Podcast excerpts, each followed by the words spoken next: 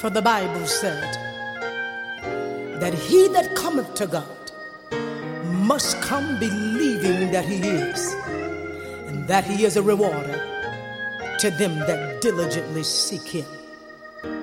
Come on, everybody. Let's call Jesus. Jesus,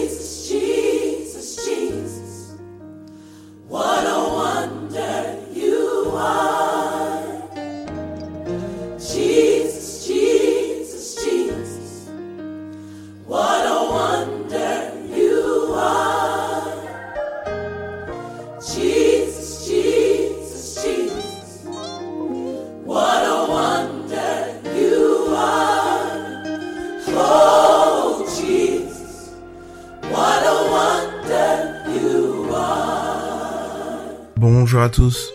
Donc nous allons continuer à discuter sur euh, le deuxième type de domaine dans lequel euh, l'ennemi nous envoie des flèches enflammées. La flèche en elle-même peut être euh, vue comme une pensée rapide qui s'introduit dans une personne en fait. On a vu que le premier domaine qui était attaqué c'était le raisonnement, le faux raisonnement. Et ça nous empêchait finalement de poser les bonnes actions puisqu'on réfléchissait de la mauvaise manière. Là, le deuxième domaine, c'est euh, le domaine de la persévérance, de la constance.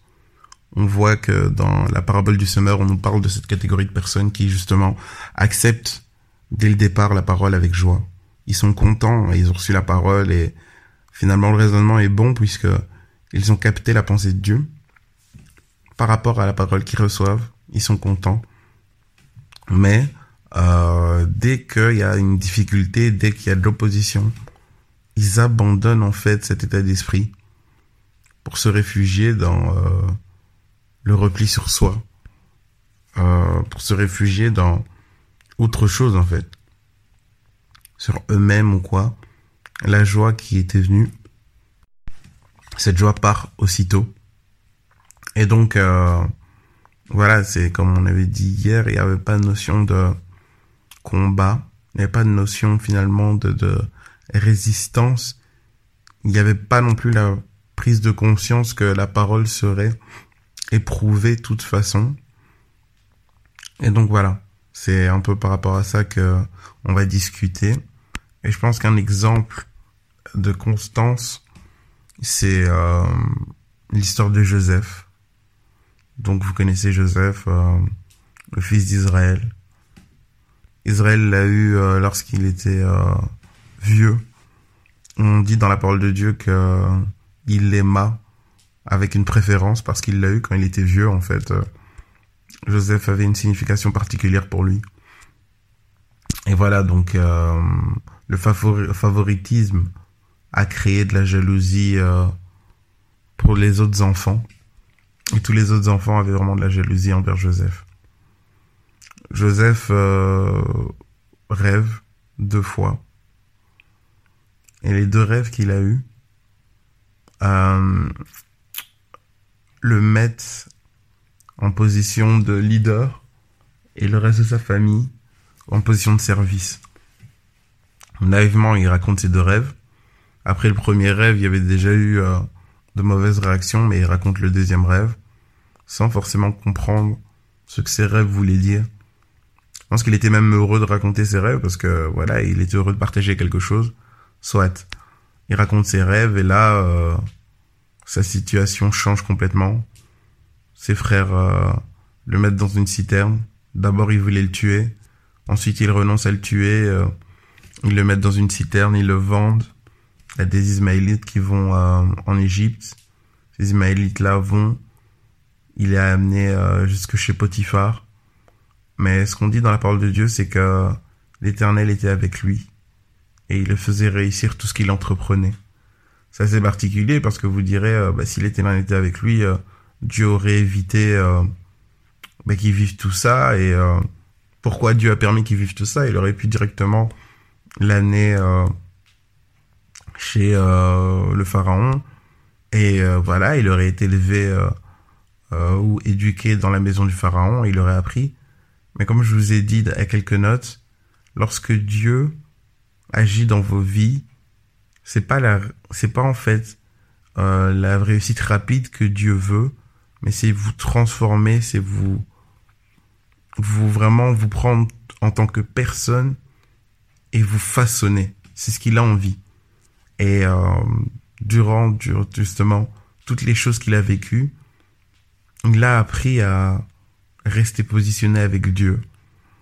Il a appris la sagesse aussi. Il a développé son don et il a compris qu'est-ce que les choses voulaient dire. Il a appris à chercher la face de Dieu. Il a appris à résister en Dieu parce que tout ce qu'il vivait était vraiment difficile. Et euh, il devait rester attaché à Dieu. Donc en fait, Joseph a grandi énormément en maturité, etc. Et c'était voulu par Dieu. Il a été constant dans toutes les périodes où il y avait des ouvertures qui se... il y avait des portes qui s'ouvraient, euh, on reconnaissait sa valeur, puis la femme de Potiphar euh, essaye de le soudoyer, il est envoyé en prison, puis en prison, euh, il grandit en tant que personne. Tout le monde voit ses qualités. Euh, il rencontre euh, les chansons du roi, etc. Il lui raconte le rêve, les chansons du roi sortent et on vient pas le chercher, il attend encore deux ans. Vous voyez, toutes ces périodes-là lui ont appris la patience aussi, être patient avec Dieu. Et euh, ce matin, j'ai envie de te dire que ta victoire est au bout du chemin, mais Dieu veut que tu apprennes à compter sur lui, à être patient en lui, à mettre tes espoirs en lui. Tu vois, Dieu veut que tu apprennes à mettre tes espoirs en lui, à regarder à lui et pas chercher toi-même euh, des solutions. Pouvoir être patient, pouvoir être persévérant, pouvoir être constant, garder la position, c'est aussi croire que c'est Dieu qui va me donner la solution. Et ma solution est en Dieu. C'est, ça découle directement de la foi c'est croire qu'il est le rémunérateur de notre foi et que ceux qui viennent à lui auront une solution. Passons une excellente journée en Jésus.